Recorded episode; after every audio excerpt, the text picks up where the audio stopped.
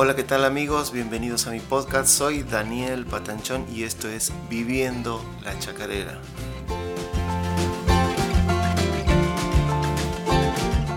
Vamos a retomar más o menos, este, no es una idea de hacer este podcast de manera cronológica en cuanto a mi vida, pero como estamos al principio me voy acordando de cosas como muy en general y de cómo venía eh, mi actividad como músico ¿no? en esa época. Estamos hablando del año 94 más o menos. Eh, cuando yo ya había logrado eh, acercarme gracias a Tachi Gómez y entrar a tocar con Horacio Vanegas en su banda, ¿no? Ahí lo conocí al Mono Vanegas, a Tachi, este, después ahí nomás eh, Horacio también buscaba un pianista y, bueno, nosotros con Tachi lo hicimos, hicimos lobby para que entre Andrés, Andrés Acuña, que era también mi amigo de musical, ¿no? Mi amigo de, con, con, quien habíamos aprendido a tocar, quien me había llevado a, a, tocar aquella primera vez con Caro en, el Festival de la Salamanca, ¿no? Así que bueno, hicimos lobby y Andrés eh, finalmente, como es un tipo muy capaz y qué sé yo, entró a tocar eh, con nosotros, ¿no? Y empezamos a girar, empezamos a viajar mucho. Me acuerdo que la primera fecha de él fue en Córdoba, esa fue la segunda mía, o sea, Entramos así con una diferencia de una o dos semanas. Eh, recuerdo que, que, bueno, que hicimos lo mismo. Él vino como a zapar, pero yo ya era parte del grupo como, como el mono y como Tachi, ¿no? Y él vino a probarse, entonces es como que hacíamos lo mismo. Hemos hecho, han hecho lo mismo que conmigo, digamos. Y, y bueno, Andrés quedó y empezamos a viajar. Eh, a viajar muchísimo. Viajamos mucho, mucho, mucho, mucho. Em, sobre todo por el norte de, la Argentina, ¿no? todo lo que es Tucumán, Catamarca, La Rioja, Salta, Jujuy, bueno, todo Santiago. Íbamos también a Córdoba, bastante. Eh, llegó el momento de, también de, los primeros festivales. Eh, muchos festivales, este, no sé, Festival del Cabrito en Recreo, me acuerdo, eh, festivales, no sé, Festival del Bombo en Frías, y así este, empezar a hacer mis primeras armas como, como músico, ¿no? En, en, en, gira. Y bueno, fue una etapa muy, muy rica en cuanto a aprendizaje, porque por ejemplo, me acuerdo que Horacio en esa época no sé ahora, eh, pero en esa época él era muy obsesivo con, las cuestiones eh, del ensayo. Y como vivíamos todos en Santiago, eh, él había puesto que, ensayábamos todos los días, todos los días de la semana, menos el día que viajábamos, ese viajábamos el, el jueves a la noche, bueno, ese día no ensayábamos, si viajábamos el viernes, no ensayábamos el viernes obviamente, y entonces nosotros dejábamos las cosas ya ahí en la casa de él y, y, después íbamos a ensayar y viajábamos el fin de semana y estábamos todas las tardes eh, tocando, ¿no? Tocando ahí con él, tocando, haciendo música. En esa época yo me acuerdo que tenía un colectivo que pasaba por la esquina de mi casa, que era el 14, y, y entonces me tomaba el 14 para ir a la casa de Horacio, que queda en la otra punta de la ciudad, digamos, o sea, el ejército argentino y el, donde vive Horacio o donde vivía Horacio y el, eh, y, el, y, la autonomía están como en dos lugares extremos ¿no? de Santiago. Uno está, la autonomía está a la salida de Santiago como yendo para Tucumán y el, y el ejército argentino está al sur de Santiago como yendo para el lado de Córdoba. Entonces, el 14 cruzaba toda la ciudad, era una hora que daba vuelta por toda la ciudad y después llegaba, terminaba en la casa de Horacio ahí en la esquina terminaba y ahí empezaba para volver al barrio. Entonces nosotros, eh, como a mí me costaba mucho, eh, digamos, me, aburría un poco de ir en colectivo y también la vuelta era también un, martirio porque siempre nos quedábamos, nos quedábamos hasta tarde y el colectivo, el 14, este, funcionaba hasta las 12 de la noche. Y y bueno, entonces si eran más de las 12 ya no teníamos en qué volver y entonces teníamos que tomar el 15 para ir al centro y era todo un lío, o si no nos tenían que llevar ellos y era todo un problema. Entonces me acuerdo que para evitar todo eso yo puse en condiciones una bicicleta que tenía ahí y me iba, pedaleaba desde el barrio de Autonomía hasta la casa de Horacio Vanega, que si alguien es de Santiago va a saber la distancia de la que estoy hablando. Eh, me agarraba la bici a las 6 de la tarde, por ejemplo, y cruzaba toda la ciudad de Santiago y llegaba a la casa de Horacio. Y cuando terminábamos de ensayar, eh, cuando terminábamos de ensayar, mm, agarraba la bici, cruzaba toda la ciudad de Santiago y me iba a mi casa. Esa ha sido mi rutina durante, durante varios meses. Después ya no sé, después ya me parece que hemos, hemos acordado terminar más temprano o algo así para poder tener bondi. Y porque ya me había cansado de andar en bicicleta. Y bueno, yo siempre recuerdo esas tardes, aunque en ese momento quizá, eh, quizá hubiera querido estar, no sé, en otro lado eh, haciendo otra cosa y no ensayando tanto, eh, con el tiempo me he dado cuenta, no, no, no, no mucho tiempo después, ahí nomás me he dado cuenta que en realidad estaba aprendiendo a tocar todavía y que tenía muchas cosas para, para entender y, y entonces decidía digamos, eh, sin darme cuenta, estaba como desarrollando una manera de tocar eh, que después iba, me iba a ser muy útil este, para, para otros trabajos, otros artistas, otras cosas, ¿no? Porque uno, y esto, bueno, esto es como, como más musical lo que voy a contar ahora, pero uno cuando em, em, empieza a tocar la guitarra eléctrica, eh, comienza con, con, la pentatónica y, es como que todo suena a rock y a blues. Y yo venía a tocar eso, venía a tocar rock y blues, eh, no de manera profesional, ni, este, sino que en mi casa, escuchando discos de, Steve Ray Vaughan, B.B. King, qué sé yo, Buddy Guy. Y entonces cuando uno empieza a tocar folclore, el folclore es, es, un, es un universo muy distinto musicalmente, ¿no? Como, como cualquier otro estilo, si uno se, se interna en cualquier estilo, lo que tiene que hacer es tratar de, conocer ese estilo y tratar de, acercarse desde lo estilístico, valga la redundancia. Cómo, cómo, tocan, cómo tocan los que tocan eso, ¿no?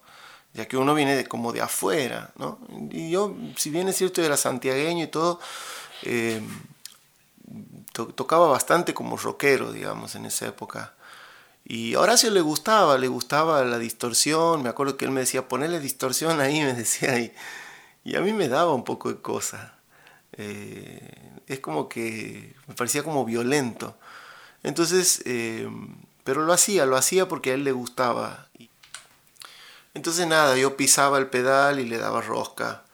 Y, y bueno, a mí también me gustaba, pero eh, en realidad eso lo que ha hecho es que yo busque un equilibrio eh, entre lo que él me pedía y lo que a mí me parecía que estaba bien. Y, y entonces eso ha hecho que me ponga a estudiar cómo tocar el folclore con la guitarra eléctrica, eh, usando otras escalas que no sean las escalas pentatónicas, rockeras, con quintas bemoles y, y, un montón de cosas que se escuchan por ahí. ¿no? Por lo general los guitarristas eléctricos eh, tocamos así, tocamos cuando nos, ponen en otro estilo, seguimos tocando rock, seguimos tocando lo que, lo que sabemos, arriba de otro estilo, y eso a veces resulta en un Frankenstein, ¿no? Sin ánimo de, ofender a nadie, ningún guitarrista, pero eh, eso es lo que yo sentía que yo estaba haciendo y que después también yo lo veía, lo veía porque empezó a salir otros grupos con guitarra eléctrica. Eh, y, entonces yo veía cómo sonaban, escuchaba y, a mí no, no, no, me gustaban mucho algunas cosas, entonces yo me comparaba conmigo mismo y yo decía, no, esto tiene que ser de otra manera. Entonces me puse a estudiar, eh, tocar con las escalas este, armónicas, melódicas, que, son como más afines al folclore, ya que este, es, una, es una música que no tiene blue notes, el folclore. Y, y, entonces usaba esas horas de ensayo que, que, teníamos con Horacio, que eran siempre dos o tres por día, para aplicar eso. Entonces zapaba, zapaba, zapaba y, e improvisaba mucho arriba de, arriba de, las chacareras y de las cosas que él tocaba, ¿no? Eh, improvisábamos muchísimo. Entonces me acuerdo que en un momento eh, la banda era, era, si bien había algunos arreglos fijos, eh, había muchísima improvisación de parte nuestra, de parte de los músicos. Entonces Horacio es como que en ese momento él nos dejaba tocar, porque bueno, tenía como, teníamos como esa impronta ¿no? de, de, la juventud y de la energía. Y, entonces tocábamos mucho, mucho, mucho, mucho arriba de las canciones de.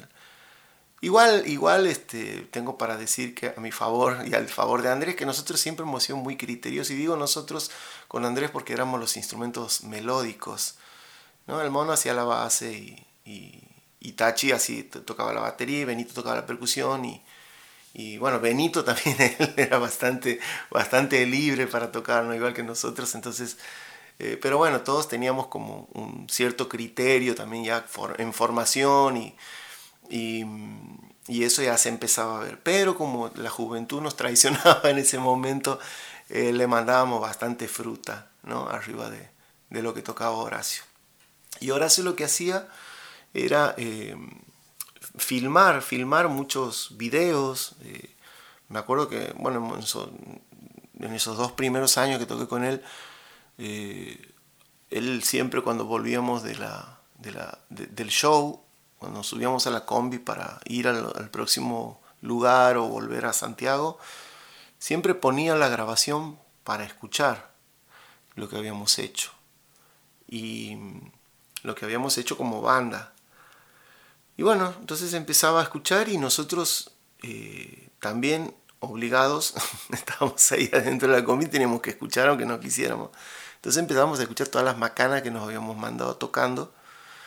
Y, y él, él a veces los hacía como chistes, así. Nunca ha sido, nunca ha sido como, como un tipo eh, que nos rete por, por hacer alguna macana tocando. Pero sí, este, pero sí nos las mostraba. Entonces, eh, nuestro propio espíritu crítico hacía que, que después me acuerdo que con Andrés hablábamos y decíamos, che, no puede ser que pasemos un show y no hayamos pifiado ni una vez. O sea, en todos los, en todos los shows había un pifie de, de cada uno, digamos, ¿no? Entonces, este, el desafío era ese, era pasar los shows de improvisación eh, sin que haya ningún error.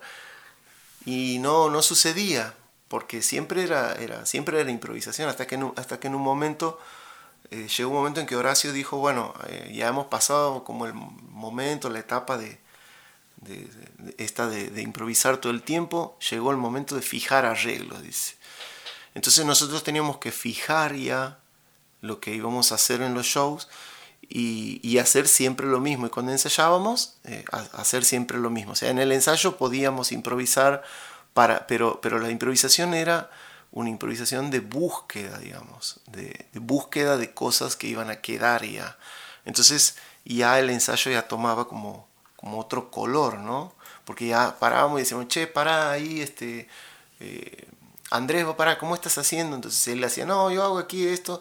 Entonces ahí ya nos empezábamos a poner más de acuerdo entre nosotros para eh, arreglar las canciones de Horacio de una manera más este, armoniosa, ¿no? Más armoniosa. Ya en esa época el mono ya estaba como, queriendo irse a Buenos Aires a estudiar, eh, lo que después iba a ser él, que es arreglador, ¿no? Él es un arreglador íntegro.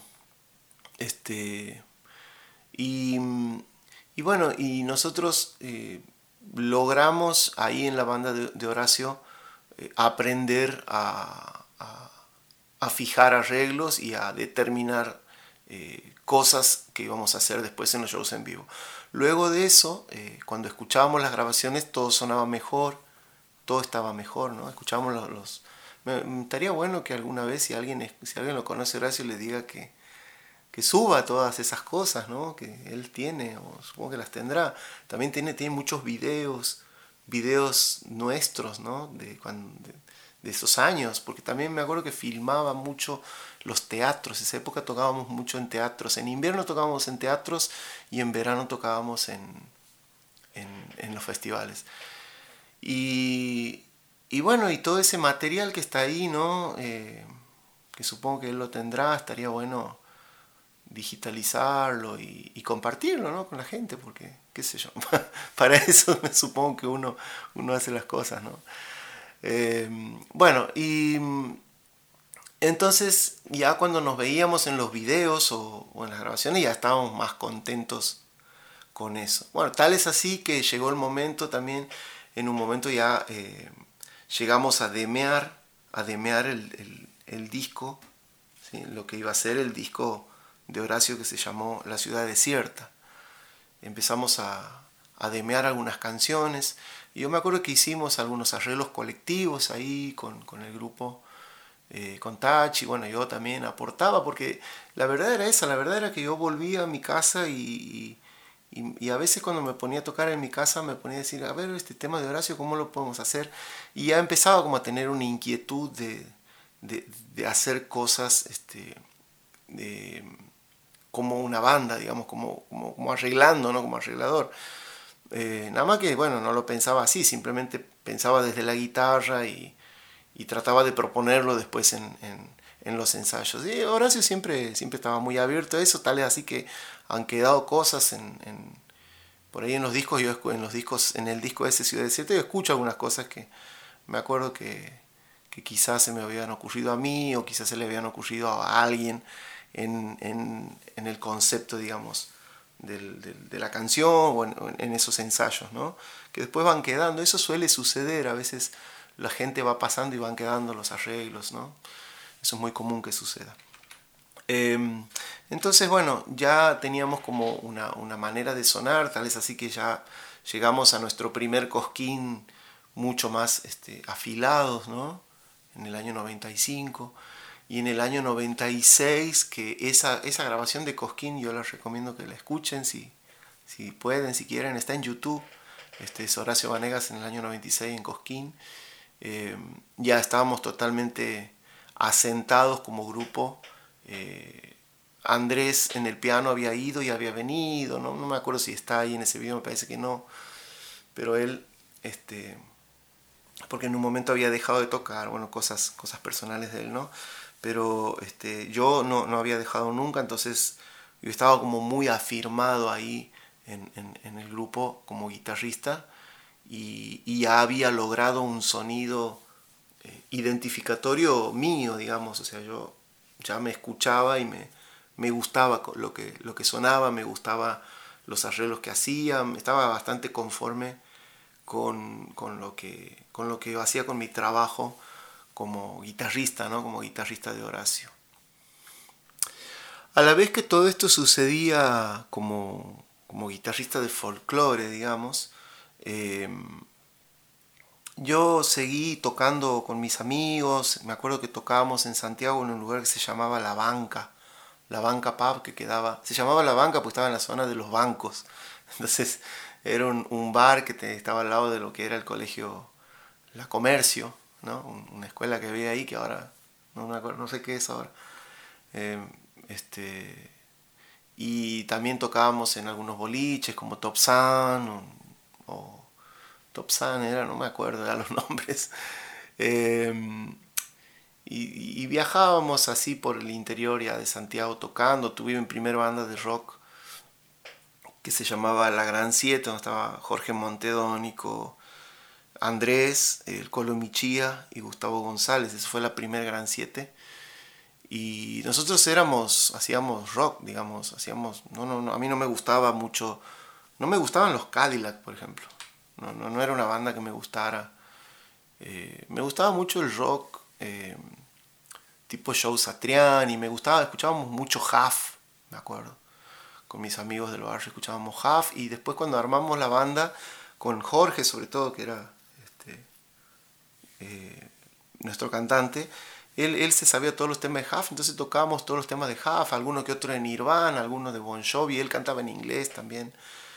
Este, pero bueno, y hacíamos todo eso y me acuerdo que llegábamos a tocar, había un lugar al lado de la Policía Federal que se llamaba eh, Cabocha hace muchos años y después se llamó de otra manera y fue, eh, estuvo muy poco tiempo, entonces ahí llegamos a tocar y nosotros logramos armar ahí movidas con, con la Gran 7. Me acuerdo que estaba Mario Temperini, que es un, en ese momento era como un locutor de radio y un actor, que todavía anda por ahí Mario. Este, y, y él venía y hacía sus... Tocábamos nosotros y, y tocábamos rock, tocábamos temas de Cerú Girán, qué sé yo, tema de Fito Páez. Este, y, venía él y decía sus, sus, poesías y sus cuentos, y después venía otro y hacía no sé qué otra cosa artística. Y era bastante, este, bastante extraño para lo que, era, lo que es el ambiente de, de Santiago, ¿no? porque esas cosas no, no suceden en Santiago musicalmente. Un, un, lugar, por ejemplo, un lugar de música por lo general es un lugar de joda y no, no hay mucho espacio para pensar en, y, ahí nosotros lo logramos, ¿no? nosotros logramos que, que Mario este, haga sus, sus monólogos o sus unipersonales y, no sé, estaba bueno, estaba bueno, ahí lo conocí también a, a Rodrigo Vázquez, a que después trabajó como diseñador gráfico en mi disco, en mi primer disco, él trabajó con Rally también, ahora vive en España. Y mm, también logramos hacer una movida musical en, el barrio Autonomía. ¿no? Había un lugar ahí al frente de la parroquia eh, que es como el evento social, supongo que todavía debe ser, o era el evento social en ese momento. Eh, todos iban a misa y después iban al bar, ¿no? al bar ese que quedaba ahí, se llamaba Ecus. Entonces Ecus era de un, de, una persona, de un hombre que me, me, acuerdo la cara, pero no me acuerdo el nombre. Julio, Julio se llamaba. Eh, y Julio también tocaba la guitarra y le gustaba. Y no sé cómo un día hemos terminado este, ahí en el bar tocando, guitarreando. Eh, y, y, él, bueno, ya se había ido la gente, qué y él se ha puesto a tocar con nosotros. Y tocábamos de todo, folclore, rock, cualquier cosa. Y, bueno, entonces ahí nos hicimos como amigos de él hasta que le propusimos tocar ahí, tocar en el, en el, en el bar, ¿no?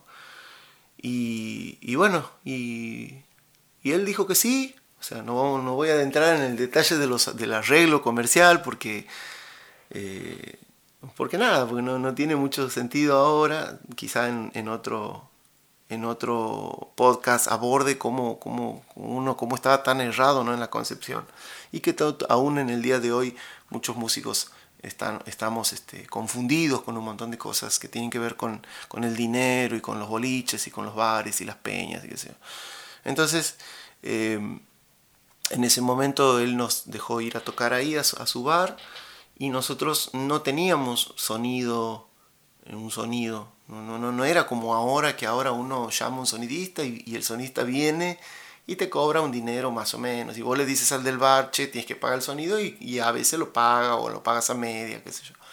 O algunas bandas aquí en Buenos Aires se pagan ellos el sonido. Eh, en ese momento el Colo tenía una consola armada. Él tenía una consola armada por él mismo. Y teníamos un par de micrófonos. Me acuerdo que yo tenía un micrófono que no tenía la bochita, entonces colgaba la pastilla para afuera del micrófono y ese estaba colgado en mi equipo, ¿no? Y teníamos un micrófono, un vocal que no sé de dónde salían todas las cosas y unos parlantes que no sé de quién eran y era todo así una armada total. Entonces eso hacía que tengamos que ir a probar muy temprano porque teníamos que ver que ande todo. Y entonces las pruebas de sonido eran largas, largas y eternas. Y estábamos cuatro, cinco horas probando. Y que no, que subirle aquí, que bájale allá, que no ande el parlante, que el cable, que espera que voy a buscar una larga. Todo un, una, una, odisea a tocar en esa época, ¿no? Pero bueno, lo logramos ahí en, en el barrio Autonomía, eh, sin, que, sin que venga la policía. no es un dato menor.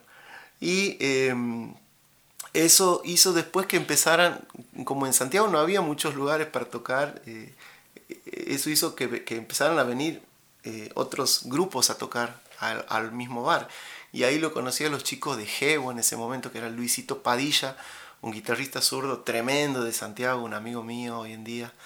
Este, y el querido Ale Yunes, que ya no está entre nosotros, pero que también lo recuerdo con mucho cariño. Eh, con quien después compartimos otras cosas, ¿no? Y bueno, ahí tocaba también Gebo, me acuerdo que ahí lo conocía Cristian, que era el baterista de ellos, que ahora vive en España, y me acuerdo que yo dije, wow, yo quiero tocar con este tipo, con Cristian. Nunca se me dio tocar con Cristian. Una vez le propusimos, pero él, eh, no sé qué, no me acuerdo por qué no lo, no lo pudimos llevar adelante, pero me acuerdo que queríamos, queríamos tocar con él. Era, era, era, era como Federico Gil Solá viviendo en Santiago del Estero. Tocaba muy bien, me acuerdo. Y ellos tocaban eh, temas de Divididos, por ejemplo. Cosa que nosotros no hacíamos. Yo conocí a Divididos en ese momento porque Divididos, eh, yo había conocido Divididos aquí en Buenos Aires, cuando vivía en Buenos Aires en el año 93, cuando recién había salido el disco eh, La Era de la Boludez, producido por Gustavo Santaolalla. Hasta ese momento Divididos había sido una banda under, y ahí con ese disco sale, digamos, este, al, gran, al, gran escenario, ¿no? Y entonces ahí lo empiezan a conocer más en el interior del país. Entonces yo ya conocía, ellos tocaban qué tal, qué ves, el burrito, qué sé yo, un montón, y yo ya sabía de qué se trataba y mucha gente en Santiago no los conocía, no conocía Divididos. Entonces yo estaba súper, súper feliz de la, de la, música que ellos tocaban, porque eran como distintos, ¿no? Eh, ahí en, en, ese bar. También logramos eh, hacer una movida en un lugar que se llamaba McBurger.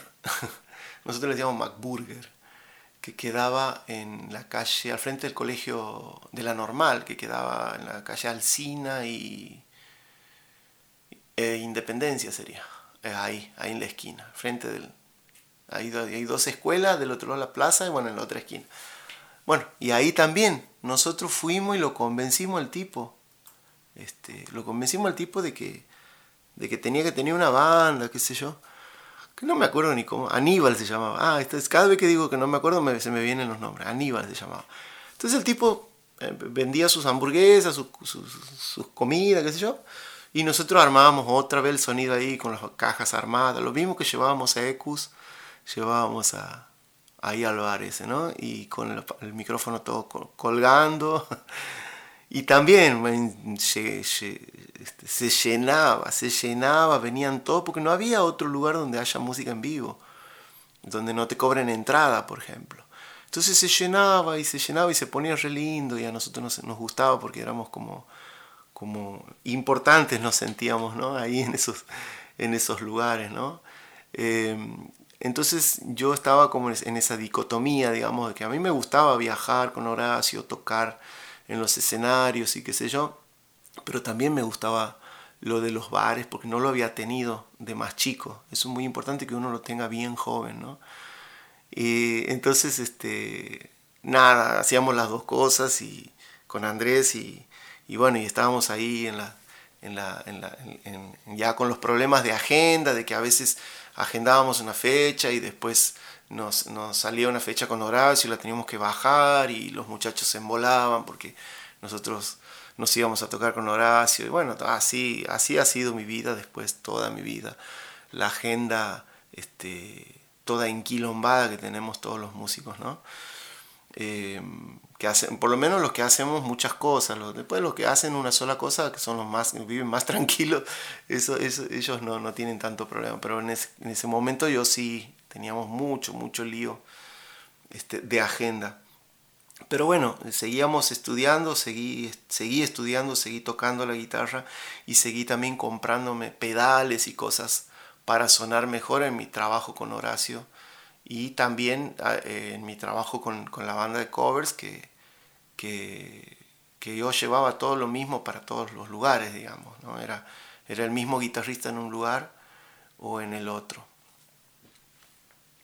por esos años también ya se me empezó a despertar con la banda de rock sobre todo el, el, compositor y me acuerdo que escribí una canción pero que no, no tuvo mayor trascendencia dentro de mi vida porque eh, nada, porque no, no seguía haciéndolo, o sea, hice una y paré, pero me acuerdo que, que, que, la grabamos porque en ese momento Andrés tenía una porta estudio en su casa con el Colo, habían hecho una sociedad y, y tenían una porta estudio ahí en su casa y grababan grababan cosas, ¿no? Se grababan ellos, grababan, grababan jingles después, jingles publicitarios. Entonces ahí yo le dije, che, puedo grabar yo mi tema, qué sé yo. Entonces Andrés hizo la pista de la canción y yo hice la guitarra. Lo mejor era la guitarra, el solo, eso era lo mejor. Pero la letra y la cantada, ah, y la cantada cuando lo quise cantar no me gustaba y la cantó mi amigo Jorge Montedónico. Y eso andaba por ahí dando vueltas, una grabación, había una grabación y después no sé qué la habré hecho, la debo haber perdido en, la vida, ¿no? Esas cosas de la vida. Em, era una canción de amor para una chica, qué sé yo, no sé, algo así. Pero bueno, eh, esos fueron los años eh, 94, 95, 96, ¿no? Y todos esos dos años intensos de trabajo con, con, este, con Horacio Vanegas y tocando en los bares, no, me no, han, no han hecho que me dé cuenta que en realidad tenía que pensar más en mi futuro, digamos. Y era como que estaba un poco, si bien tocaba y qué sé yo, no me daba cuenta que eso no iba a ser para toda la vida, que no es, no es así. A veces cuando uno empieza a girar y, a tocar con alguien, piensa que va a estar haciendo eso hasta que, se, hasta que se jubile y no es así. No es así porque uno tiene que ser artífice, como dice el dicho, de su propio destino, ¿no? Tiene que, ser, tiene que forjar, tiene que buscar su propio destino y no relajarse nunca. Eh, quizá yo esos dos años, la juventud hizo que me relaje un poco, pero rápidamente después eh, retomé, digamos, el camino o, las riendas de siempre tratando de buscar yo qué hacer o qué era lo que iba a hacer. Los dos años esos con Horacio han sido coronados por, por un viaje hermoso que, hemos hecho a Europa, eh, que hemos ido a tocar con él en un festival que, en una ciudad que se, llamaba, que se llama Ingelmunster en, en Bélgica. Y, bueno, y ahí eh, fuimos la banda de ese momento, éramos Andrés, Tachi Gómez y, yo en la guitarra, y Horacio, bueno. Y la Matilde también, Boncini, que trabajaba, hasta ese momento trabajaba con Horacio. Bueno, hicimos el viaje a Europa, pero ese viaje a Europa es motivo de, de otro podcast futuro. Bueno, hasta aquí llegamos, espero que les haya acompañado de alguna manera. Muchas gracias y nos vemos la próxima.